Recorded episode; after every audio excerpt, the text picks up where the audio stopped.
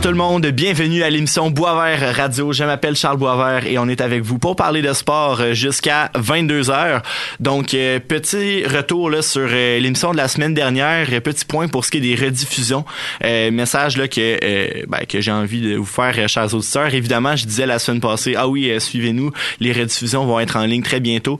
Les rediffusions ne sont pas encore en ligne. Pourquoi? C'est parce que le le site de Cheers est présentement en reconstruction. Donc dans le fond, les balados sur, sur le site de Chiz n'est présentement pas accessible euh, pour moi et euh, pour euh, Jean-Philippe. Donc c'est pour ça là que on n'est pas capable encore de le mettre sur Spotify et sur Apple, mais je vous garantis que dès que la situation va être réglée que toutes les rediffusions seront seront en ligne, tout comme l'émission de ce soir également.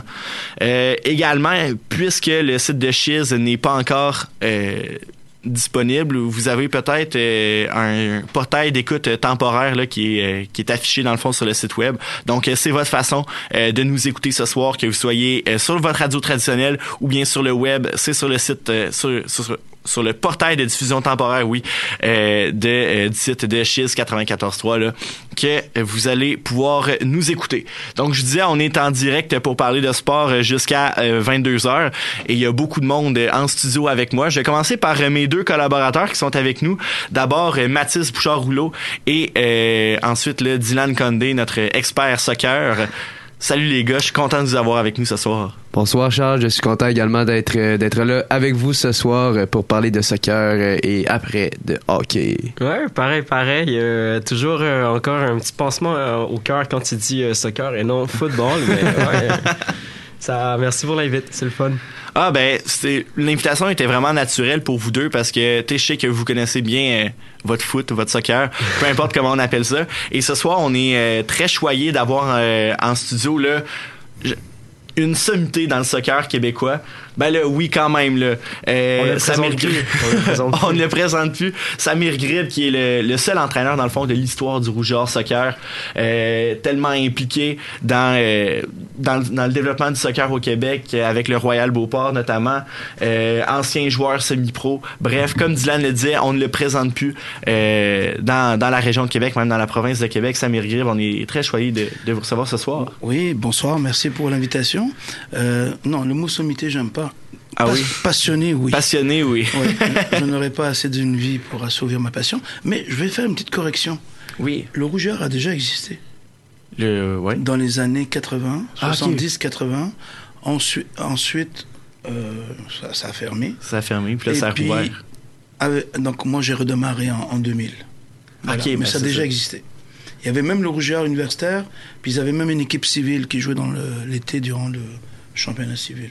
Euh, s'il y a des auditeurs assez âgés qui nous écoutent ce soir, on dirait, nous, on a existé.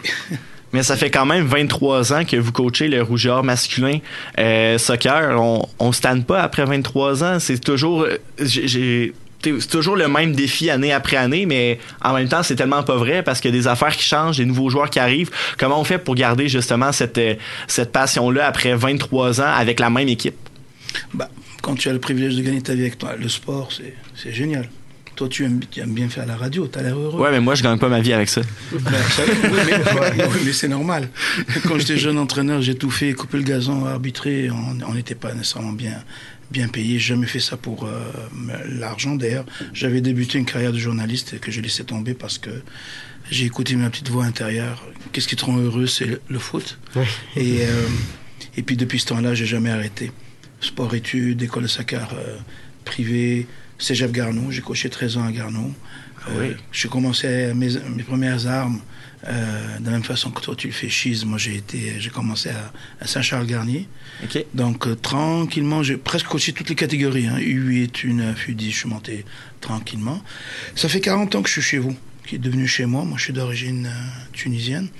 Et puis non, je pense que quand on est fasciné par le jeu, on, on s'ennuie pas parce qu'on c'est comme un casse-tête. Tu prends un morceau, il se décompose, puis tu avances, puis tu apprends, tu apprends. Pour moi les connaissances c'est comme un, buffet de, de, dessert. À peine j'ai croqué dans l'éclair au chocolat, je lève la tête et la belle tarte au sucre québécoise qui m'attend au bout de la table. Puis ça continue comme ça. Voilà. Et justement, après 23 ans, vous, vous dites que, que vous apprenez encore qu'est-ce que vous apprenez euh, maintenant sur, sur, le travail de, de coach? Ah, toujours tout. D'abord, moi, je pense que le plus important, c'est apprendre à se connaître soi-même. On est déjà compliqué. C'est apprendre à connaître les autres. Ensuite, connaître le jeu, la tactique, ça évolue.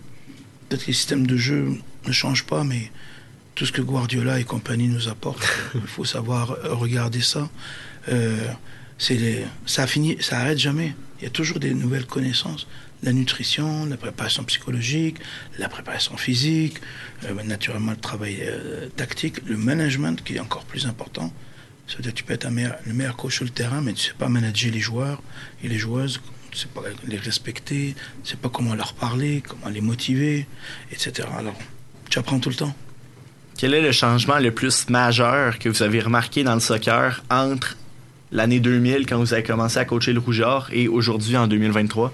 Qu'est-ce qui a le plus changé? Qu'est-ce qui est le plus frappant dans l'évolution du foot? Bah, D'abord, euh, le, niveau de jeu. Nos athlètes sont de, on n'a aucune honte. Bah, je vais vous donner une statistique. Quand j'ai commencé, 80% de l'équipe, c'était, c'était des joueurs étrangers. Et 20% de joueurs québécois. Aujourd'hui, c'est carrément l'inverse. Ah oui. ce qui a changé, c'est. Vous avez les belles installations sportives qu'on a mhm. C'est fantastique. Les terrains synthétiques qui ont poussé comme des champignons, mhm. les stades partout. Le, soccer, c'est un géant qui dort. C'est le sport numéro un. C'est ça. au Québec, c'est 180 euh, 000 euh, licenciés. Au Canada, c'est carrément 860 000. Au Québec, euh, il y a 90 000 joueurs de hockey puis 180 000 joueurs de soccer. Mais le hockey restera toujours le sport national. Ça change rien. Parce que même dans mon club de Beauport, les joueurs de hockey jouent au soccer l'été. Puis des fois, les gens les opposent, mais mm. c'est une erreur. Les gens, c'est bien de faire plusieurs sports. On, devient un meilleur sportif. En 23 ans euh, de, carrière de coaching avec le Rougeur, c'est quoi votre votre plus beau souvenir, votre plus beau moment que vous avez vécu derrière le banc? Ah, sûrement l'année 2009 qu'on a gagné le champion canadien. Ouais. Ça, c'était une belle année, vraiment une année exceptionnelle. En plus, on joue en finale contre McGill, qui est une équipe de notre conférence, qu'on avait battu une semaine avant en championnat provincial, 3-0 ah facilement, bon match. Puis on joue contre eux en finale. Donc ça, c'était un avantage pour eux psychologiquement, parce que on les avait déjà battus, donc euh, hmm. les joueurs pouvaient s'endormir. Et après 20 minutes, on perdait 2-0. Puis il arrive un miracle. Euh, les cinq dernières minutes avant la fin de la mi-temps, les gars, ils marquent trois buts. 3 buts en 5 minutes. Et on gagne 3-2. Alors euh, ça, je garde un beau souvenir euh, de cette génération-là. 2021, c'était bien aussi. On a perdu un quart de finale dans les arrêts de jeu. Mais après, on a gagné nos deux matchs euh, de classement. On a fini cinquième, malheureusement. Mais chaque année, chaque année, il y a des beaux souvenirs. Mais 2009, il n'y a aucun doute là-dessus, puisque... Vous avez été meilleur au pays. Exact. Exact. Cette année, euh, le Rougeur est présentement quatrième, si je ne me trompe pas, dans la conférence RSEQ au classement. C'est quoi votre analyse de, cette saison présentement et où est-ce que où est-ce que vous dirigez dans le fond? C'est quoi vos objectifs? Ben moi, je suis très biaisé là-dessus. Hein. À chaque fois qu'on me ah pose la question, c'est quoi ton objectif? C'est de remporter le championnat canadien. Si on n'y arrive pas, on verra. Cette année, on a une équipe quand même en reconstruction. Euh, Beaucoup de recrues. presque la moitié de l'équipe. Voilà c'est offensivement qu'on a un peu de, soucis. On essaie de trouver euh, la solution. Puis je pense qu'on risque d'être une équipe à l'italienne dans le bon vieux temps. ça veut dire marquer un but puis fermer en arrière. c'est ça. J'avais pas la référence. Merci Dylan. voilà, mais c'est un groupe qui veut, un groupe avec des bons leaders. Et si on rentre dans les séries, on va être, euh, on va être très dangereux. C'est quoi votre jour le jour comme entraîneur, par exemple? Vous vous levez le matin, vous levez à quelle heure? Après ça, c'est quoi de vous faire? Ensuite, l'entraînement, puis euh, dans le fond, comment se déroulent vos journées euh, comme entraîneur? Alors, c'est, euh, on joue vendredi dimanche. Moi, mes plus grosses journées, c'est le dimanche et le lundi. Dès que les matchs se terminent, tout de suite, je suis sur l'analyse vidéo. Ça, c'est long. Donc, j'ai regarder le tout le match, les mettre sur pause. Exact. Puis je fais un montage que je présente aux joueurs mardi. Donc, la journée du lundi, je dois analyser euh, le dernier match et analyser l'équipe adverse à venir. Mm. Et ensuite, je dois préparer les microcycles de la semaine, la planification. Qu'est-ce qu'on va travailler mardi Qu'est-ce qu'on travaille mercredi, jeudi Donc, le gros de mon travail, dès que j'ai fini ça lundi, après, j'ai l'impression que ça va tout seul. voilà. Mais je suis pas tout seul. J'ai une très bonne équipe autour de moi, dont trois anciens joueurs du Rouge Ça, c'est génial quand vous avez des anciens, mm. parce que comme on dit en bon québécois, ils connaissent la game. Donc, j'ai Michel Fischer, qui est d'origine française, qui, qui, est arrivé ici, qui est resté. Donc, ça fait 22 ans qu'il travaille avec moi. J'ai euh, Nabil Aned, l'entraîneur des gardiens, qui a déjà été donc euh, euh, gardien du Rougeur. Lui, il a son école de, de, de gardien de but, me semble. Hein? Exact. Ouais, ma soeur est déjà allée. Il y a une compagnie de, de gants aussi, je crois. De gants de gardien. Oui, exactement. J'ai déjà acheté ces gants. Good, il va être content. Et puis Fabrice Lassonde, c'est le dernier venu. Fabrice, euh, je l'ai coaché aux équipes du Québec. Il m'a toujours dit si je joue universitaire, je viendrai à Laval. C'est ce qu'il a fait. Puis aujourd'hui, il est, il est coach dans le, dans, dans le stade. Donc j'ai une belle équipe autour de moi. Aujourd'hui, si tu veux avoir du succès, tu ne peux pas travailler tout seul. C'est impossible. Mhm. Un coach, c'est un chef d'orchestre, mais ça te prend des, des bons. Des musiciens. Ouais, les musiciens, c'est les joueurs. Ah oui. Ouais. Mais ça prend, ça prend des, des, des, bons collègues que je traite pas comme euh, des adjoints. On a vraiment un travail, euh, chacun a un, travail à faire. Comme Michel euh, s'occupe de l'aspect défensif, moi, je m'occupe un peu plus de l'aspect offensif. Fabrice, il navigue entre les deux. Nabil, les gardiens de but. Puis on a un nouveau, Pablo Feitosa, d'origine brésilienne, notre préparateur physique. Euh, il est à sa troisième année avec nous. OK. Dylan, tu as l'air de me regarder comme si tu voulais poser ouais, une question. justement, ben, j'avais plein de questions qui m'ont passé par la tête. ben, justement, c'est ça qui est le fun à trois, c'est allons-y, posons une question, puis euh, on est là pour jaser. Euh, moi, personnellement, j'ai beaucoup évolué ici à Québec, puis surtout à Québec. Puis euh, écoutez, moi, je, je remercie entièrement le, football pour m'avoir appris plein de choses dans la vie. Puis euh, je, tout le monde qui joue au soccer ici au Québec, on, on vous connaît, on sait vous êtes qui. En tout cas, moi, comment je le vois, vous êtes une des, trois, une des trois têtes pionnières du soccer québécois, là, surtout. Là. Puis, dans le fond, j'avais une question aussi tantôt j'entendais ce que tu sais comment vous l'expliquez puis tout puis euh, tu sais que 80% avant c'était des immigrants. Maintenant c'est c'est à l'envers ça s'inverse c'est le fun. Euh, j'ai une question moi c'est qu'est-ce qui manque au soccer québécois euh, dans son développement? Qu'est-ce que mettons là on a une coupe du monde qui arrive sais, puis je parle pour les auditeurs et, euh, moi aussi, je, veux savoir d'une tête comme vous, qu'est-ce qui se passe dans votre, euh, dans, votre mental, dans votre mentalité, euh, dans votre savoir-faire. Qu'est-ce qui manque au soccer quoi ou est-ce qu'on est prêt à, mettons, parce que là, on a une ligue semi-pro aussi qui se déroule en ce moment. les universités, Montréal, elles se débrouillent très, très bien aussi. est-ce qu'il manque de quoi au développement du soccer québécois ou... Ben, c'est une très vaste question je pense qu'on est dans les plus belles années du soccer. Hmm. Parce que, tu viens de le dire, la Ligue semi-pro, le projet de reconnaissance de clubs, qui est un virage qualitatif euh, pour que les clubs se développent encore mieux. Ensuite, l'arrivée de la CPL. Oui. On attend avec plaisir euh, une équipe à Québec. Oui, hein. Québec. C'est pour quand, ça? Ben, avant la pandémie, on disait, on parlait de 2022. Je pense que ça va venir. Il y a, il y a des, des, investisseurs intéressés. Hmm. Et ça, c'est ce qui nous manque. Ce qui est génial avec cette ligue-là, CPL, c'est qu'elle a signé un partenariat avec le réseau universitaire hmm. pour drafter les meilleurs joueurs. Et ça, ça motive les joueurs. Donc si on a à Québec une équipe de CPL, ce serait génial parce que la ville de Québec, c'est une ville universitaire, hmm. sportive. Et ce serait fantastique. Ça veut dire qu'il y a des athlètes qui joueraient, allez, on va dire à Beauport en, en Ligue 1. Oui. Ils joueraient universitaire puis à la fin de leurs études, ils pourraient rêver de jouer professionnel dans leur propre ville. Ah Moi, c'est mon objectif. Hum. C'est ma, ma, dernière bataille, c'est d'aider, de jouer un rôle de facilitateur pour cette équipe, euh, pour que cette équipe puisse euh, venir à, Québec. Puis après 76 ans, ben, je retournerai coacher les U15, U5, U6. Mais ce qui manque, c'est aussi les modèles. Mais on est dans les plus belles années. Hum. Euh, je, je, me rappelle, moi j'y croyais. On disait, ah, Canada, on va les voir en 2026. Moi, j'ai toujours dit qu'il se qualifierait pour le Qatar. Pourquoi?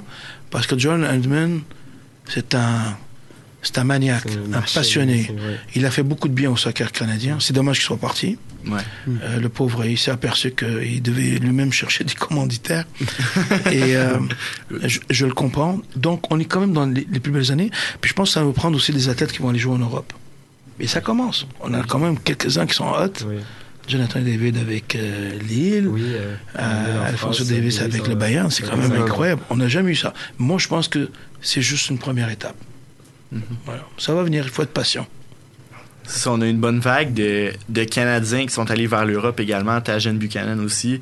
Euh, pour ce qui est des Québécois, il n'y a jamais eu autant de Québécois dans le 11 partant du CF Montréal que cette année. Mm-hmm.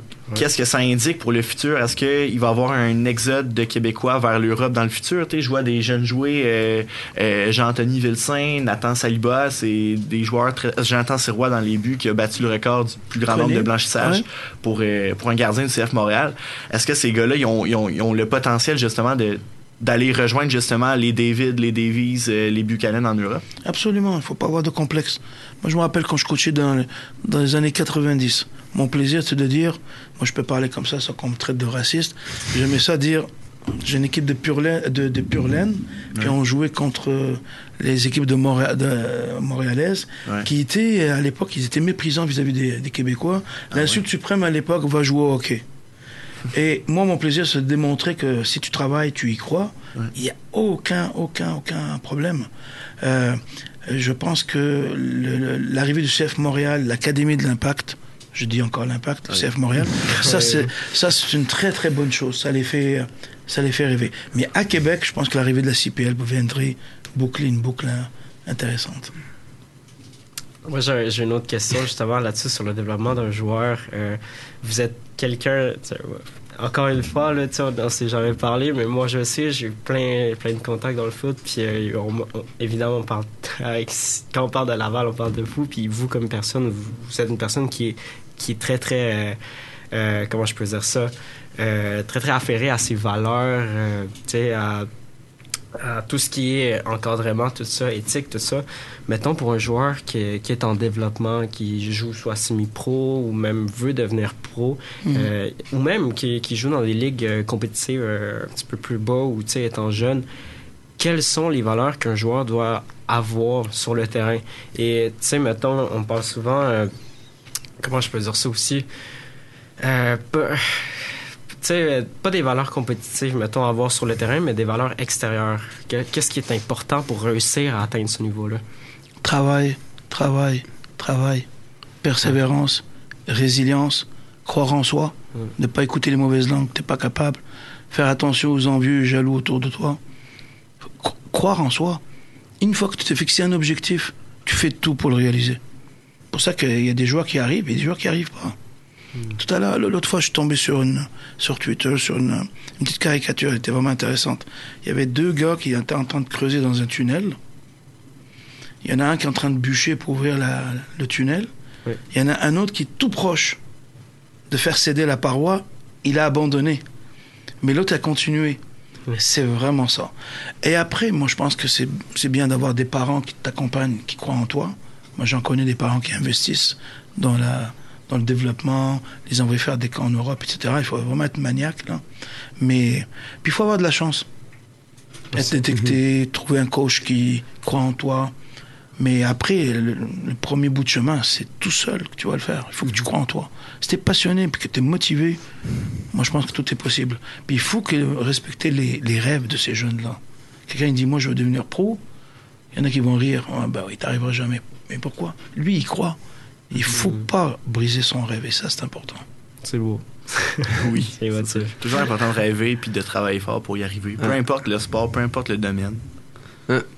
C'est vrai. Puis au niveau justement de, ces jeunes-là qui rêvent un petit peu partout au Québec à possiblement jouer pour le Rouge et Or, jouer pour les Carabins, l'UQTR qui est très bonne aussi euh, au soccer vous, au niveau du recrutement, comment ça se passe un petit peu partout euh, au Saguenay-Lac-Saint-Jean? Moi, je viens de là. Cette année, je connais euh, un, un, des gars de l'équipe, justement, qui, qui, vient, qui vient de là également. Comment vous faites un petit peu le, repérage partout au Québec? Vous avez une équipe de, de recruteurs qui est sur ça? Euh? Ah oui, j'ai une équipe de 20 recruteurs.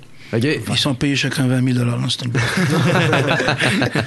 non, le recrutement, comment ça se passe? C'est pas compliqué. On vient de Québec.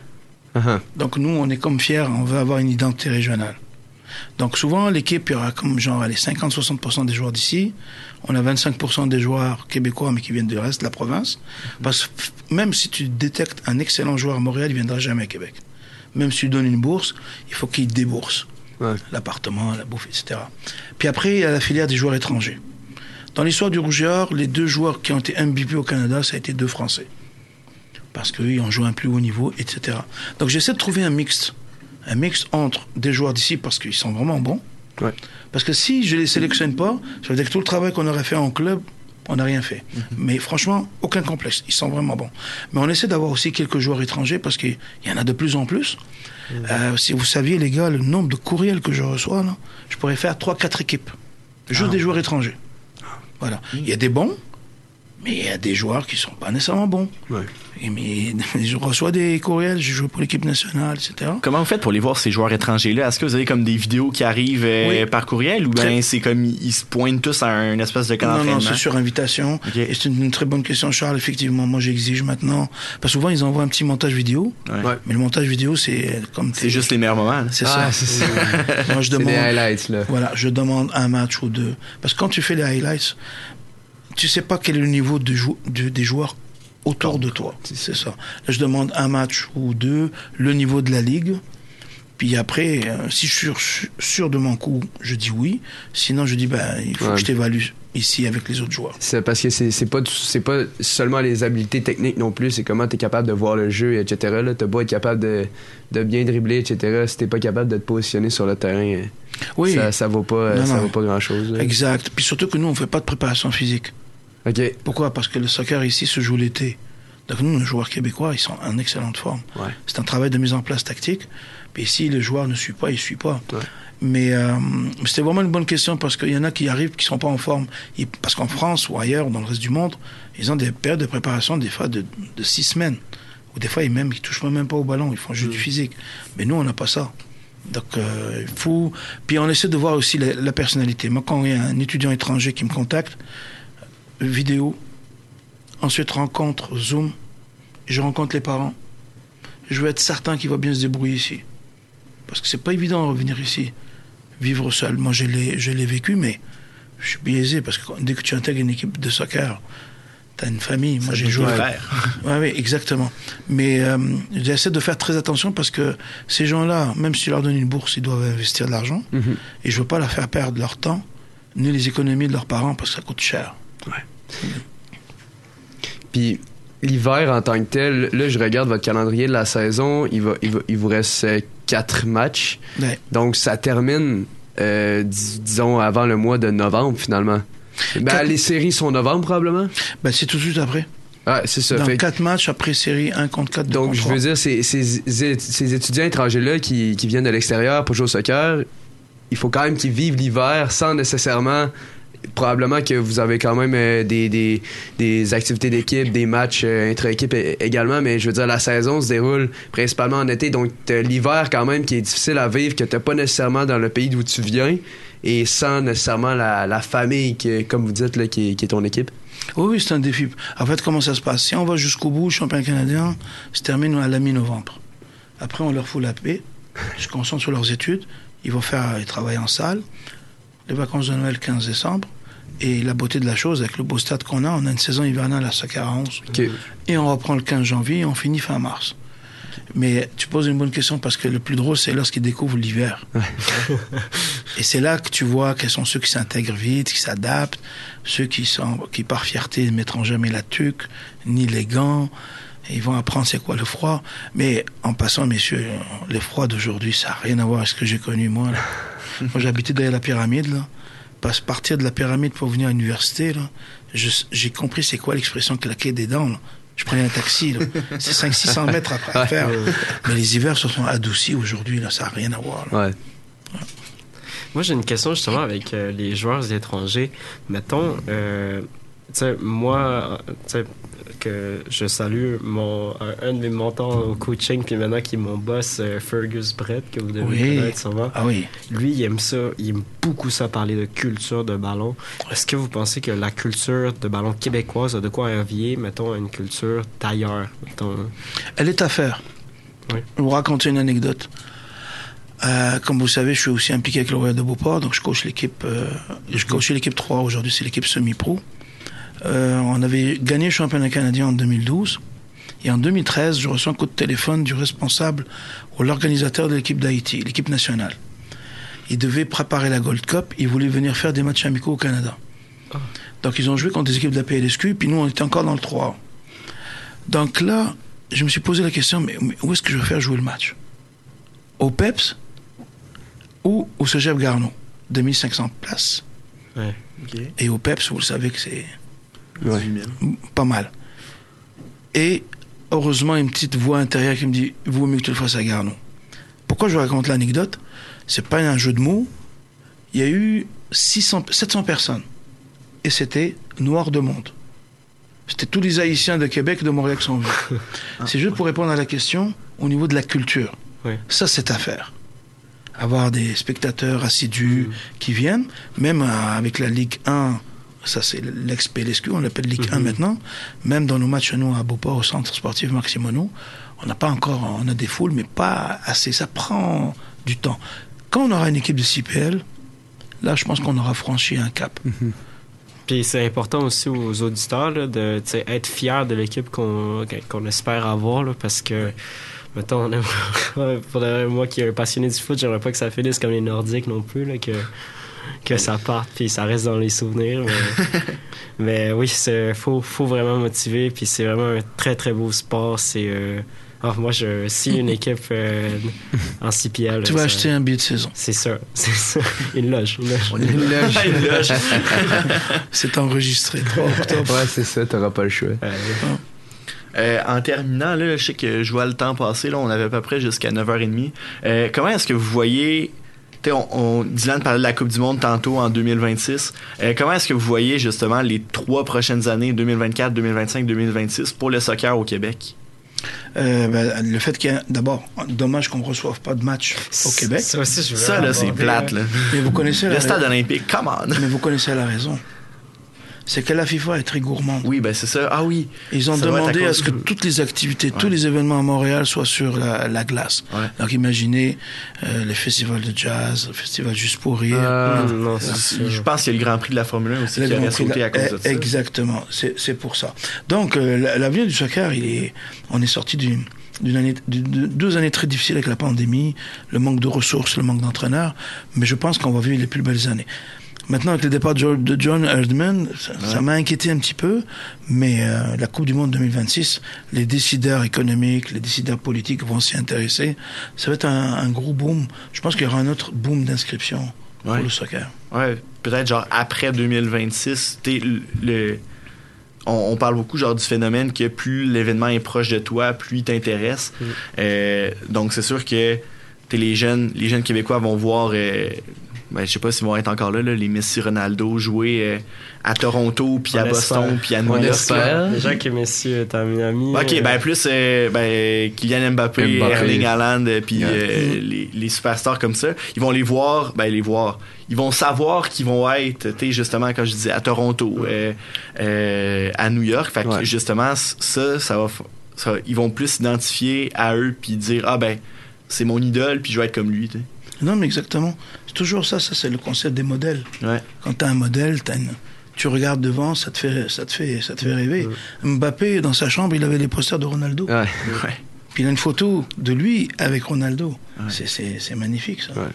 La même chose avec Zidane, Mm. etc. Oui, Ouais. un truc que j'ai à dire, c'est, ben, en tout cas pour nos auditeurs, c'est, ben, c'est un peu moins ici au Québec, mais la Coupe du Monde, c'est le événement, euh, tu sais, puis euh, l'événement, euh, puis que ce soit sport, musique, non, c'est le, Le événement le plus grand. Puis euh, je vais peut-être peser un mot, mais j'ai envie de dire de l'histoire. À chaque fois, chaque quatre ans, toutes les nations attendent ça. Le monde se gèle. Le monde est en pause là, devant Mhm. leur écran pour voir les matchs. Puis avoir ça au Canada, puis euh, Ah ouais. c'est un privilège. Là, vivre une Coupe du Monde, c'est le truc qu'il faut faire dans sa vie parce que c'est il y, a rien Mhm. il y a aucun autre événement là, qui arrive à ça c'est tu sais je pourrais même une dire nouvelle formule en plus. tu sais euh, Ah, les- il va avoir 46 clubs. les ennemis euh, se, 48. se, ren- se- se- se font des câlins, les chats, les chiens euh, s'entrelacent dans les bras. Non, c'est euh, tout le monde, tout le monde euh, a un parti, puis ils défendent ce parti pris-là, puis c'est juste beau, là. puis aussi avoir autant de cultures, se rencontrer à un même endroit, c'est de quoi Mhm. ne pas manquer, vraiment. Ah, moi, c'est ça que je vais. Hein. Dans une ancienne émission, j'ai dit que j'étais prêt à vendre un rein, à vendre un rein pour assister à un match, euh, un match de la Coupe du Monde. Donc, euh, j'espère pouvoir me rendre à Toronto là, ou, à, New York pour, assister à ça. ah, ben c'est ça. Mais c'est ça. Avec 46 clubs, par contre, c'est pas garanti que tu vas avoir un excellent match là, parce qu'il va tellement avoir des, des nations comme plus ou moins bof, mais ça fait en sorte qu'il va avoir beaucoup de surprises. Donc, euh, ça risque d'être très intéressant. Il faut attendre le, deuxième tour. Ouais, c'est ça. mais là, ça, coûte encore plus cher. le prix monte un petit peu. Non, absolument. Euh, ben, merci beaucoup, euh, Samir, pour euh, votre présence merci à vous pour l'invitation. Avez-vous un mot pour terminer? Ben, continuez à faire ce que vous faites avec passion. Parce que quand on a la passion, c'est ça qui est génial. On n'a pas l'impression de, travailler. Moi, je me lève à 5 heures. Je suis déjà sur l'ordinateur pour faire les séances. C'est magnifique. Quand tu fais quelque chose que tu aimes, ça va tout seul. Alors, je vous souhaite toujours, messieurs, de faire quelque chose que vous aimez. Ben, merci beaucoup, Samir, là, pour votre présence à ce soir. Euh, on apprécie beaucoup. Merci beaucoup. Bonne soirée. On, souhaite une excellente fin de saison avec le Rougeur. Pourquoi pas remporter le championnat canadien? Et pourquoi Ça serait le fun. On l'espère. On l'espère. Battez, battez Montréal. Ça plaisant. merci, merci. Donc, euh, sur ça, on s'en va en pause publicitaire. On revient dans quelques instants. Alexandre Biette va nous rejoindre euh, autour de la table pour cette deuxième partie d'émission. Donc, restez à l'écoute. On est là jusqu'à 22h à Boisvert Radio.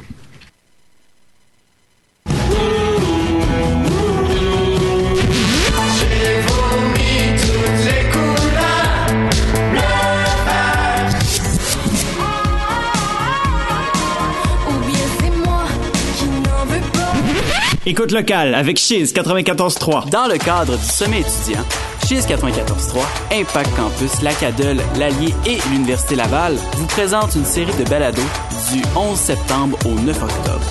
Rejoignez des discussions enrichissantes sur la santé mentale, la santé financière, l'inclusivité, les aspects pédagogiques et les services à la communauté. Découvrez de nouvelles perspectives et des solutions innovantes pour rendre votre expérience universitaire exceptionnelle. C'est tous les lundis de 10h à 11h sur les ondes de Chiz 94.3. Bonsoir chérie! Bonsoir! J'arrive du travail! Est-ce que tu nous as préparé un de tes merveilleux rôtis de porc? Non, non, non. À Chérie j'arrive, ce qu'on sort pour, c'est les plus récentes nouveautés culturelles, locales, émergentes, notamment de la ville de Québec. Pour être au courant de toutes les actualités, c'est tous les jours de semaine, de 16h à 17h30. Oh ben. J'entends quelque chose. C'est une nouvelle émission dédiée aux langues menacées ou en dormance et aux cultures autochtones en résurgence. Yari Saviez-vous que 6 à 7 000 langues sont actuellement menacées de tomber en dormance dans le monde? Koshim Egin la revitalisation linguistique et culturelle par le dépaysement sonore, l'altérité auditive, des mots et des merveilles longtemps oubliées ou ignorées, c'est ce qui vous attend à Anmukeositz. Anmukeositz, tous les dimanches à midi sur Cheese 94.3. capté par son receveur, touché, rouge Le Rouge et Or affronte les Stingers de Concordia ce dimanche à 13h dans le confort de leur domicile du Stade TELUS. Ne manquez pas l'avant-match dès 12h30 avec notre équipe composée de Pascal Louvier à la description, Victor Marchand à l'analyse et François Dumas sur les lignes de côté. Rouge et Or, Stingers, ce dimanche 13h sur les ondes de Chiz 94.3.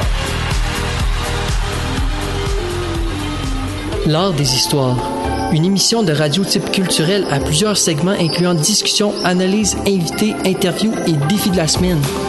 Venez nous retrouver en ondes tous les mardis à 10h sur Cheese 94.3 avec Cédric et moi-même, Louis-David Gingras. Un réel délice. On est de retour à Boisvert Radio sur les ondes de Chiz 94.3. Euh, on vient de recevoir Samir Grib pour une entrevue pour vrai là, incroyable. C'est un monsieur très inspirant pour le soccer au Québec, puis euh, je suis très content qu'on l'ait reçu euh, à Boisvert Radio parce que justement, c'était on a eu un beau moment. C'était le fun. On a parlé du développement du mm. soccer québécois, de son parcours justement, de l'histoire du rouge et or, soccer masculin. Donc c'était super le fun. Enrichissant Oui, Ah, enrichissant. ouais. J'en ai appris beaucoup aussi. Ben, c'est ça, euh, vraiment. vraiment sur ça. euh, C'était vraiment très le fun de le recevoir. Il est euh, très, très gentil en plus. Oui, tout Vraiment, à fait. euh, Donc, euh, si jamais vous venez de vous joindre à nous et vous avez manqué euh, cette euh, superbe euh, entrevue avec euh, euh, Samir Grib, je vous invite à suivre Boisvert Radio sur Facebook, sur Instagram et sur TikTok. Euh, les rediffusions, comme j'ai mentionné, seront en ligne dès que le site de Chiz sera de retour en fonction. Donc, on va mettre ça sur Spotify et sur Apple Podcast. Donc, si vous avez manqué l'entrevue avec Samir Grib, c'est vraiment la page Facebook à ne pas manquer. Euh, la page Instagram également pour euh, euh, la- l'annonce des invités, justement. On va avoir euh, des invités euh, à chaque émission. Puis c'est toujours le fun de savoir c'est qui. abonnez-vous euh, au Instagram de Boisvert Radio. Et également, les meilleurs moments de nos émissions seront sur TikTok. Donc, on essaie de se bâtir une, une petite communauté TikTok. Donc, euh, n'hésitez pas là, à aller vous abonner. Alexandre Biette arrive autour de la table. Salut Alex. Salut Charles, ça va bien? Ça va très très bien. Je te vois bouger, t'as l'air d'avoir de Je l'énergie. suis en forme, mon homme. J'avais hâte d'avoir un micro pour moi. là. J'avais hâte de vous Il parler. a pas fait son hockey, là, il va faire son sport à la Ah, radio. j'ai pas fait ton hockey? Ben oui, j'en reviens du Ah, hockey. ok, excuse-moi. Ok, Ouais, c'est ça. T'as encore de l'énergie, ça veut dire que t'es pas Ben assez oui, donné. j'ai encore l'énergie. C'était là. pas assez Je donné. vois avec le gars de soccer, là, c'était vraiment intéressant. fait que euh, j'avais hâte de commencer. C'est euh, bon. Je, je prends note. Et justement, Alex, on va aller dans un de tes sujets de prédilection qui est le hockey. Euh, on va parler du camp du Canadien de Montréal, si vous êtes d'accord Oui, je suis très d'accord. J'ai très hâte d'en parler. Euh, Dylan est prêt aussi, je pense. Dylan, est- Ouais, je suis- Dylan, je ça rentre un peu je moins dans ton champ d'expertise, mais si jamais t'as quelque chose à dire, vraiment, Si jamais t'as pas. des questions, n'hésite pas à les Je poser prends aussi. les notes, euh, je prends mes, je prends mes notes d'appart, là. Ne vous en faites pas, là. Je suis, je suis. Donc hier, le Canadien qui a gagné en prolongation contre les Maple Leafs de, de Toronto. On a, on a perdu les deux derniers matchs contre eux et là le troisième de la série de trois de suite, une victoire et je dirais au match qu'on se serait le moins attendu avec une, à une victoire étant donné que euh, le monstre à quatre têtes des Maple Leafs Était était, de l'alignement, était de l'alignement. Donc je parle de William Nylander, de Austin Matthews, de John Tavares et de Mitch Marner. Les quatre étaient là et pourtant le Canadien a gagné. Le Canadien, il manquait Mike Madison, il, ma- il manquait Caden Goulet notamment. De Ben, l'alignement. Alex Newhook également n'était pas là. Mais le Canadien est allé remporter la victoire dans la ville reine. Ça a été un match euh, un peu brouillon des deux, des deux Oui. équipes. Oh. Samsonov, il va falloir qu'il soit prêt pour la saison régulière parce que sinon Toronto va avoir en- encore en arracher en série. Euh, ou il va falloir qu'il aille chercher un goaler qui est plus prêt à faire la job. Parce qu'en ce moment, Samsonov, il y a bien des buts qui ont, qui ont accordé hier qui n'auraient pas dû rentrer. Tu sais, le de Josh Anderson dans la dernière minute de jeu, il n'y avait pas personne devant lui. Tu sais, oui, c'était un tir qui était précis, mais ça devait pas, ça avait pas lieu de rentrer non plus. Ouais, et c'est sûr qu'on est encore dans, dans les camps d'entraînement, là. Je pense C'est un match de pré-saison aussi. là, Toronto va euh, probablement manger le Canadien toute la saison. Ouais. Mais Toronto, par contre, euh, j'ai vraiment hâte de voir euh, ça va être quoi cette saison parce que oui, t'as encore euh, l'alignement en tant que tel avec Matthews, Marner, Nylander, Tavares. Mais tu sais, sur la première ligne, c'est Tyler Bertuzzi, on a Max Domi Ben. sur la deuxième. On dirait que, je le sais pas, moi personnellement, j'aimais mieux leur club de l'année dernière que de cette année, mais Honnêtement, j'aime vraiment pas Toronto, donc je suis un petit peu biaisé. ouais, c'est sûr que ça, ça l'aide pas. Mais honnêtement, avec les ajouts qu'ils ont fait, Toronto manquait énormément de caractère. Pas passer la première ronde avec des joueurs vedettes comme ça, ça a aucun sens. Un gars comme Max Domi, un gars comme Ryan Reeve, comme Tyler Bertuzzi vont amener ce genre de caractère-là que les Maple Leafs de Toronto ont besoin pour passer à la prochaine étape. Est-ce que c'est des joueurs qui vont t'amener des buts? Peut-être pas. pas nécessairement, Mais tu sais, c'est- mais- Max Domi va aller faire la mise en échec, qui va peut-être réveiller un gars comme Matthews d'aller scorer. Ouais. Si, Ma- si Max Domi est capable d'aller chercher une punition de l'autre bord, ou Tyler Bertuzzi est capable d'aller chercher un deux minutes, puis Matthews, parce que faut pas l'oublier, Toronto a un des meilleurs powerplays de l'Université Ouais, si ces gars-là sont capables d'aller chercher des deux de l'autre bord, puis que les gros canons sont capables de marquer en playoff, ce qui n'a pas été le cas dans les dernières années, Toronto va pouvoir se rendre plus loin. Écoute, je pense que le, le seul point, c'est que pourquoi Toronto non plus n'a pas passé les, la deux, la, plus loin que la deuxième ronde des séries éliminatoires, c'est que l'Est est extrêmement fort. Ça fait en sorte qu'on prend soit les Bruins, soit le Lightning. Là, cette année, c'est les Panthers qui ont réussi à sortir de là. Et là, cette année, on rajoute encore des, des personnes, euh, des équipes dans ça, dont les Red Wings, les Sénateurs, les Sorts. Les Ouais, mais Red ça Wings, on va se calmer un Mais- peu. mais Ah, ça- les Red mais Wings peuvent être très surprenants, moi, je pense. Ben moi, Euh, j'aurais j'aurais plus dit les Sables de Buffalo en premier. là. Ouais, ben, même les À sénateurs d'Ottawa, mais là. Tout le Mais- monde s'en vient mais bon, ça là. reste, Mathis, que les Maple Leafs de Toronto finissent tout le temps dans le top 3 de la Ligue nationale de hockey. Ils ont tout le temps des victoires. Oui. Ils sont capables de gagner en saison régulière. Ils devraient être capables de, de, gagner en série. Le seul problème, c'est qu'ils manquent de constance. Mhm. Ils arrivent en série, Matthews passe une saison de 60 buts à 3 buts en playoff. Ouais. comme, ça, ça fait pas de sens. C'est pas des joueurs de série nécessairement. Puis c'est vrai qu'avec les ajouts justement de Bertuzzi, les gars qui vont aller dans les cette- coins. Peut-être cette petite énergie qui manque. Mais là, Mais pour c'est ça, venir on, a, on a des joueurs peut-être moins talentueux, mais on a des joueurs qui ont plus de caractère, puis des joueurs un peu plus de série. T'as Max Domi hein, l'année passée avec Dallas, là. c'était Ben, un, qui joueur aura- de série. c'est un joueur qui un joueur qui allait faire sa mise en échec. là. C'est ça, c'est un joueur qui aura pas peur d'aller dans le tas, qui aura pas peur d'aller se pogner un gars plus gros que lui pour peut-être aller tu sais, l'amener au banc des punitions. C'est, des joueurs qui ont ce, ce genre de caractère-là. Tu sais, Mitch Marner s'est fait frapper par Matthew Ketchuk l'année passée en série. Ça avait fait le tour des médias sociaux. Radko Goudas qui envoie littéralement chier le goaler après le but dans le cinquième match. Il y avait personne pour brasser ces gars-là. Il y avait aucun... C'est pas Matthews qui va aller déranger Radko Goudas, là. Non. Vraiment pas, là. Ryan Reeve, lui, par contre, il aura pas de trouble à le faire. Ah, C'est ces gars-là qui ont besoin. On a... Toronto a besoin que l'autre équipe ait peur d'embarquer sa glace contre Ouais. eux autres. Puis quand tu vois un Nylander, un, un Marner, un Matthews, t'as pas peur d'aller contre ces gars-là dans le coin parce que tu sais que tu vas être premier la rondelle. Ces gars-là vont être vraiment une nécessité, mais j'espère qu'ils vont être capables d'être constants ça. en série. Je pense, je pense que c'est ça. Ils ont quand même, ils ont quand même une bonne équipe là. Peut-être une petite faiblesse dans les buts, mais sinon, euh, tu sais, Samsonov il est quand même capable de faire la job J'imagine. Donc, euh, je pense que Toronto va quand même être à, à Ça va surveiller. être- ils sont allés chercher fois. Klinberg à défense. là. Ouais, ouais, Klinberg, c'est une méchante ça- belle acquisition, c'est- là. Ça reste, c'est des joueurs qui ils vont pas. C'est pas Klinberg qui va faire les Maple Leafs de Toronto, mais ça reste que c'est un ajout à défense que Toronto aura peut-être besoin. Ah, je veux dire, je prendrais le line-up de, de Toronto euh, à Montréal. En même temps, quand tu 100 regardes celui de. Montréal en ce moment, Ouais. je regarde ce qu'on a entre les mains, peut-être pas pour cette année, peut-être pas pour l'année prochaine, Futur. mais on a un excellent futur. Check-moi ça, la belle transition. C'est- C'est incroyable comment je vois Suzuki, Dak, Dak, le match, pendant les matchs pré-saison, a été le meilleur joueur du Canadien, à mon avis, à moi. Là. La- hier, je sais pas si vous avez regardé le match, les gars, il a été là sur tous les buts, quasiment de l'équipe. Il a marqué en désavantage numérique.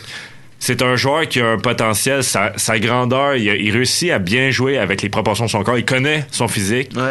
Il va pas nécessairement se mettre dans le trou pour rien. Il a du caractère. Il, a- il est un peu, euh, comment je pourrais dire, il a un gros ego. Fait qu'il il veut performer. Non, mais c'est vrai. Tu sais, il a pas peur d'être baveux. Il sera pas, tu sais, Cole Cole Caulfield, il marque des buts, mais il est pas tant baveux. Kirby Dack, il a pas Il peur d'aller dans le coin. Il est pas, tu sais. Il peut pas être baveux quand fait, parce que sinon il va manger un punch d'en Ouais, face. c'est ça, il y a un beau mix. Puis je pense que c'est un joueur qui passe un peu plus sous l'ombre. Tu sais, on parle beaucoup des défenseurs maintenant parce qu'on a une brigade défensive qui est, qui est inc- incroyable. Mais qui s'en- qui- mais sauf qui que, tu sais, deviendra très incroyable. Moi, il y, a des- il y a- il y a des analystes qui disent que Kirby Dash va pas marquer plus que 40 points. Je vois pas dans quel monde Kirby Dash peut pas marquer 40 points. Au là. moins 55 points, à Tu sais, mon avis, pour lui. Juste année. hier, je pense qu'il a fini avec 3 points. Là, contre une des meilleures équipes de la Ligue, à mon avis. Euh, mais Dak, c'est vraiment un joueur de séquence. Là. Euh, tu sais, en 10 matchs, il peut se faire euh, Ouais, 15 mais points puis rien faire pendant L'année passée, il s'est blessé. là, mais- Il est revenu trois matchs. Je pense qu'il a fini avec quatre points en trois matchs. Ouais, il- c'est un joueur qui est capable de la mettre dedans. Il a, il a une bonne vision du jeu. Il a un bon gabarit. Il a 22 ans. Il faut aussi, juste pas oublier le ça. bien Ça, entourer. de- de- de bien- Avec un gars comme Raphaël Harvey Pinard, je vois pas pour. Tu sais, on a un bon duo. Moi, le complément pour eux autres, ça serait Josh Anderson, parce que je trouve qu'il joue pareil. Ouais. Puis Kirby Dack et Josh Anderson ont un peu une chimie. Le Slavkowski, malheureusement, il va falloir le tasser, mais je sais pas où le mettre, malheureusement, parce que il a montré du- un bon potentiel contre des matchs à Ottawa. Là, il retourne contre Toronto, il a l'air un peu perdu. Il est jamais constant. Ouais. Puis il- il faut se rappeler qu'il a juste 19 ans. Ah sais, ouais, mais ça, il y a aucun doute là-dessus. Faut juste être patient. Moi, ou que je trouve que qu'est-ce qu'on devrait faire avec Slavkovski, c'est soit le mettre sur la première ligne, soit sur la deuxième ligne, ou soit tu l'envoies jouer sur la première ligne à Laval, où il brise la ligue littéralement C'est- cette je année. suis. Totalement d'accord. Parce que tu peux. Quand je vois un Logan Mayo coupé envoyé au Rocket de. Laval, je vois pas pourquoi on n'est pas capable de faire la même chose. C'est juste parce pour que Slavkovski. c'est premier overall. Mais c'est pas. oui, oui, c'est un bon point, c'est un first overall. On veut le voir jouer à Montréal, mais c'est parce que s'il est pour rien faire, ou s'il est pour se blesser, ou s'il est pour tu sais, coûter plus de buts aux Canadiens qu'il en donne, je vois pas pourquoi on devrait garder. Et tu sais, Shane Wright, qui était comme le deux. Ben, il a fini quatrième, mais tu sais, je veux dire, il a, il a été drafté quatrième, mais tu sais, c'était comme entre Slavkovski Ouais. et Shane Wright, là. Lui, il a été joué euh, dans la. Dans la Ouais, il est retourné dans Puis c'est pas, dans pas une mauvaise puis- décision d'une équipe. Tu sais, je veux dire, le Canadien, il sera pas prêt à gagner tout de suite. Pourquoi Non, on faudrait ça, exact. sacrifier son développement tout de suite? Uh-huh. Tu sais, un person peut prendre la place de Slavkovski dans l'alignement, j'ai aucun problème. Tu sais, Belzile est au, euh, pas- ouais, Alex Belzile est allé au balotage. Euh, allez chercher ces gars-là au balotage, mettez-les dans sa quatrième ligne, puis renvoyez la jeunesse au Rocket de Laval, performer, se développer, avoir de la confiance, avoir des points. J'ai vraiment la difficulté, ben pas de la difficulté parce que j'aimerais voir Slavkovski se développer puis marquer des buts parce que je veux pas qu'on ait scrappé un choix de première ronde alors qu'il y avait un Logan coulé en arrière. Je serais pas prêt à dire qu'en tout cas on a fait le mauvais choix, mais bref. Donnons le temps aux gars de se C'est ça. Il y a 19 ans, là. moi je me rappelle quand j'avais 19 ans, puis maintenant à, 20 à 21 ans, j'ai pas le même. Tu sais, puis je pas, j'ai pas les coachs du Canadien de Montréal dans mon dos là. C'est que clair que ce Ouais. gars-là va pouvoir prendre de l'expérience puis prendre la maturité avec les années, mais il faut qu'il montre qu'il a compris comment jouer au hockey dans le national de hockey parce qu'en ce moment il l'a pas. Il vient de terminer son secondaire, là. On peut, tu sais, Oui, mais c'est ça. un peu, là. Mais c'est ça. c'est- l'argument qu'il faut que je garde tout en tête. Ah, c'est que ce gars-là, tu sais, il a été blessé toute la saison dernière. Il recommence à jouer au hockey. Il a 19 ans. Là. Il est loin de son pic. Là. Ben oui, oui, assurément. Là. Puis, tu sais, on regarde un Alexis Lafrenière qui a été repêché premier, euh, premier overall également. C'est un petit peu le même. Il y en a euh, un autre qui prend du temps avant de se C'est développer. ça, exact. Mais tu vois l'amélioration un petit peu. Puis, je veux dire, euh, Alexis Lafrenière, là, il jouait avec euh, des gars comme euh, Zibanejad, Panarin dans la même équipe. là. Slavkovski, il a pas ça, lui. Ben là. moi, un qui me donne confiance de voir, c'est Tage Thompson. Ouais. Même genre de gabarit. Peut-être il y a moins de mains que, que- il y a plus de mains que Slavkovski. Ah, Thompson c'est a le- moins de talent c'est que le même- Slavkovski, C'est le même, je trouve, le développement tardif. style de joueur. Le Ouais. gars, le gars a commencé à marquer des buts à 24 ans dans l'instant de Ouais, hockey. Slavkovski en a 19, là. Il y a temps. encore 5 ans pour se développer comme Tage Thompson s'est développé. Il faut pas dire que c'est un mauvais choix. Faut pas, mais il faut juste pas le précipiter puis le mettre à la deuxième puis qu'il se pogne un Ryan Reeve Ouais. puis qu'il se fasse écraser dans le coin. Là. C'est- je suis totalement d'accord avec ça puis c'est juste que je trouve ça plate parce que c'est un premier overall puis là on regarde Logan Cooley qui va débuter la saison en Arizona et là tu te dis ouais il Ouais, va peut-être même- être très bon Logan Mais Cooley en même là. temps, comme mais je dis, donnez-y le temps. De, donner pour le repêchage 2022, là, on va savoir qui l'a gagné en 2032. Ouais, c'est ça. Puis honnêtement, Logan Cooley, j'adore ce joueur-là. Il est excellent. Ouais. Mais tu l'as, à Montréal, tu le mets où? T'as Suzuki, t'as Kirby Dak, t'as, ben là, c'est sûr qu'il serait peut-être pas allé chercher Newhook. euh, je veux dire, tu t'es capable de le mettre sur. Euh, tu es capable de déplacer On- Dak à l'aile ou quoi que ce soit. Ouais, mais on a que ça des centres. Ouais, ça, on en a il faut trois, avoir un ailier qui est capable. Tu sais, Savkovski, c'était un bon choix parce que c'était le seul des quatre premiers Ah, joueurs qui étaient right. ailiers. Ouais. Tu sais, c'est pour ça qu'on a besoin de lui à Montréal. Logan Cooley va être un excellent joueur, puis il va être la face cachée des Coyotes de l'Arizona. Tu sais, il va être, personne va en entendre parler parce qu'il joue là-bas, Ouais. mais ça va être un joueur qui va être exceptionnel. Ah, ouais, il, Ah, il va aller À, Montréal, à Montréal, je- tu sais, il y a eu le show pour jouer au Centre Bell, mais dans l'alignement, tu peux pas dire à Nick Suzuki, OK, tu vas aller jouer ça à deux, puis on va mettre couler ça à une. Tu sais, j'ai j'ai l'impression qu'il y a, il y a eu Pas un- cette année, mais si Ben. Cooley devient dans les 30 de. Je sais pas, je peux le comparer peut-être à. euh, Je le sais pas, mais tu sais, exemple, un. Des textes, ben, un, un premier centre qui est. Sais, un Robertson, genre, un petit peu dans le même genre, là, peut-être Ouais. un petit peu moins physique, mais tu sais, exemple, qui devient comme ça, là, je veux dire, Suzuki, je suis prêt à le mettre sur la deuxième Ouais, ligne. mais c'est parce que là, après, t'as le- t'as le- tu déboules, puis là, tu tombes, genre, avec un, un bon, un Monahan, genre, qui a pas de place dans l'alignement. Ouais, c'est ça. Mais les échanges existent Ouais, également. Mais tu sais, je veux dire, le- la, la loterie, euh, le repêchage, c'est une loterie. Donc, euh, tu sais, tu peux jamais savoir euh, qu'est-ce que Ouais, tu fais à ce moment-là. Là, je me rappelle que j'étais très content que les Canadiens aient repêché Slavkovski Encore aujourd'hui, tu sais, je vois, il y, y a du potentiel, tu sais, Oui, oui. Il faut juste qu'ils réussissent à Exact. prendre confiance puis à s'adapter au style nord-américain. C'est ça. Puis on parle des, euh, des, des jeunes justement là, qui vont faire euh, leur début dans, dans la LNH cette saison. Adam Fantilli, vous pensez quoi? Est-ce que ça va être euh, ça va être un bon départ à, à Columbus ou ça va être euh, un petit flop là? Ben, on- non, j'ai vu, j'ai À- vu des séquences de lui à- dans le camp d'entraînement, puis pour vrai, ça, ça a l'air très, très, très impressionnant. Ouais. Puis le, le fait qu'il jouait à l'université américaine l'année passée, puis qu'il a déjà signé son contrat, ça veut dire qu'il y a pas mal une place dans la Ligue nationale de hockey. Ouais. Moi, à mon avis, Adam Fantilli va avoir un développement similaire à Jack Hughes. Il va Ah avoir ouais. une première année Ouais. où on va vouloir qu'il marque 95 goals. Ouais. Puis là, t'es comme, voyons, le, le- le jeune, il a 18 ans. Il va se planter à sa première année. Il va avoir la misère à trouver le fond du filet. Il va arriver à sa deuxième année ou à sa troisième année, puis il va leader son équipe. Ouais. Il va battre des records. Ce gars-là va être une perle pour les Blue Jackets de Columbus. Il faut que les fans soient capables de l'accepter. Un peu comme nous avec Slavkowski. Il a, à mon avis, un plus grand potentiel que Slavkowski. Ah ouais. C'est ça, ben, s'il était là au repêchage 2022, c'est pas Mais, le choix. Il faut pas, faut arrêter de mettre de la pression. Tu sais, Connor Bedard, le monde dit qu'il va faire 85 points, même si on score 50, même si on score 30. C'est une première année dans la Ligue nationale de hockey, là. Il faut laisser ces jeunes-là se développer sans leur mettre une pression qui est, qui est trop lourde sur leur épaule, là. Mais euh, Bédard, là, tellement impressionnant. là. Juste à la Son- pré-saison. As-tu Ah. vu comment il a la confiance? Ah, il n'y a pas de bon sens. Deux Il y a pas points, de bon contre, sens. deux, deux points contre les Blues. Après, il fait une feinte Ah, que même moi, j'ai- sur un nature, je serais même pas capable de faire. Ce gars-là, il a fait comme si genre, il jouait contre du midget euh, B. Là. Puis après, il va en entrevue. Qu'est-ce que t'as contre les Ah, j'aurais B? pu jouer. En entrevue, en Ouais, plus. ouais, j'ai ça, même pas joué au plein de mes Ouais, capacités. ouais. J'étais pas très bon. euh. Puis là, Non, après, tu regardes après la game, humble. Ouais, Il est puis- vraiment ouais, humble, ce mais gars-là. après sa pratique de hockey, il passe trois heures sur la glace à pratiquer ses shots, vrai. alors qu'il n'y a plus personne sur la glace. Tu sais, ce gars-là aime le hockey. Il, il va juste. Tu sais, il joue pour la passion. Là. Il joue pas. Il veut, oui, il veut être le meilleur, mais genre. S'il score 60 un peu comme un Conor McDavid, il veut jouer pour gagner. Ouais. Lui qui a 150 points l'année prochaine, si les Blackhawks sont pas en série, il va dire un peu comme au championnat mondial du junior, quand il a gagné la médaille d'or, il a dit Moi, je veux pas parler de moi, on vient de gagner l'or, Ouais. parler à l'équipe, parler. Ouais. Non, c'est sûr que j'ai vraiment hâte de voir son année. Moi, je pense qu'il va avoir une grosse année, sans y mettre trop de pression, bien sûr. Mais euh, je pense, euh, je pense pour elle qu'il va accoter McDavid là, de, de très près. Ben, ben, parce que oui puis non, dans le sens que il suffit que Taylor Hall se blesse puis il est dans le marde. ah, mais pas cette année, là, je parle, Ah mais oui, dans, dans le futur. Dans là, son euh, potentiel niveau, euh, ouais, c'est ça, là. Et moi, honnêtement, je trouve que Conor Bedard, c'est le meilleur des deux mondes parce qu'il y a- il y a le leadership de Crosby puis il y a le talent de McDavid. C'est C'est peut-être une grosse, tu sais, mais je le regarde jouer, il a pris Team Canada sur ses épaules, il les a fait gagner.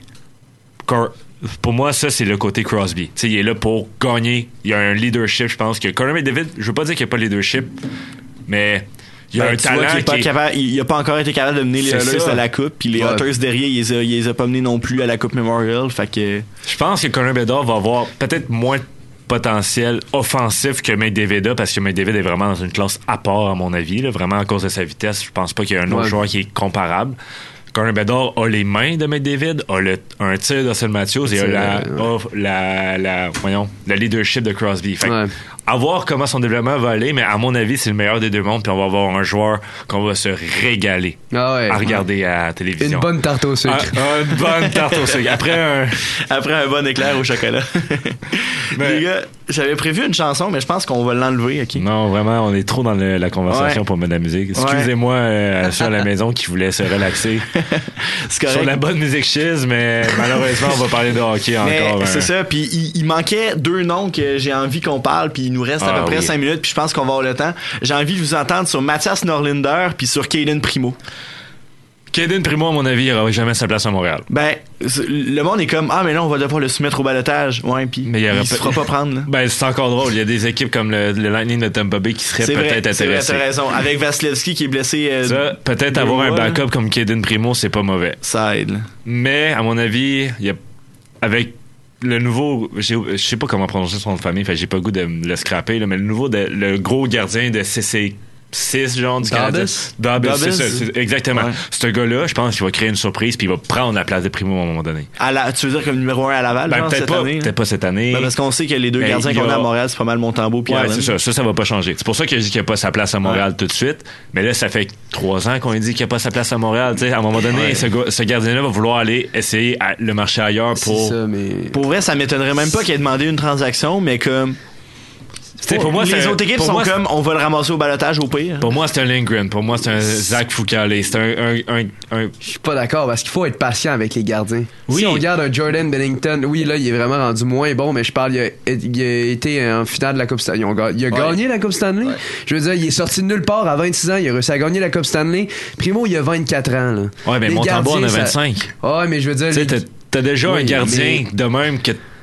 Non, c'est ça, je dis pas de placer, Ouais. moi, moi, je dis pas de faire jouer Primo cette année, mais tu le gardes en AHL, à un moment donné, tu vas avoir besoin de lui, il va arriver, il va créer la surprise. Puis aussi, t'as Dabas, puis t'as repêché trois gardiens Ben, cette année. c'est ça le problème, c'est Ouais. qu'on a repêché tellement de gardiens cette année que je vois pas pourquoi que Ben, notre j'ai- primo. J'échangerais une recrue tant qu'à ça, mais je pense que, ben, moi, personnellement, j'aime mieux avoir un Primo qui a montré qu'il est capable de gauler dans la AHL plutôt que monter un gardien que tu sais Ouais, mais pas moi ce je va pense que qu'est-ce qui va arriver avec Eden Primo, c'est qu'il va être dans un package deal à la date limite des transactions. Si, admettons, on le fait pas jouer une game avant Ouais. mars, peut-être que le mettre avec Sean Monahan, peut-être qu'il le mettre avec un person qui va Pour aller chercher un choix de premier tour, genre. Ben, ouais, ou un jeune, défen- ben, un jeune attaquant. Un ou, jeune défenseur, ouais, Un jeune défenseur, on en a pas mal.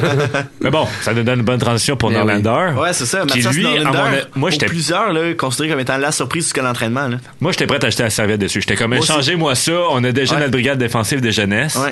Avec tous les jeunes défenseurs, puis je pense Jaden Strubble, il a-tu joué un match? Il a joué un match Il a joué un match, puis je le voyais avant Norlinder dans la hiérarchie, parce que justement, Nor- Norlinder, l'année passée, il y a des matchs qui étaient laissés de côté à Laval. là.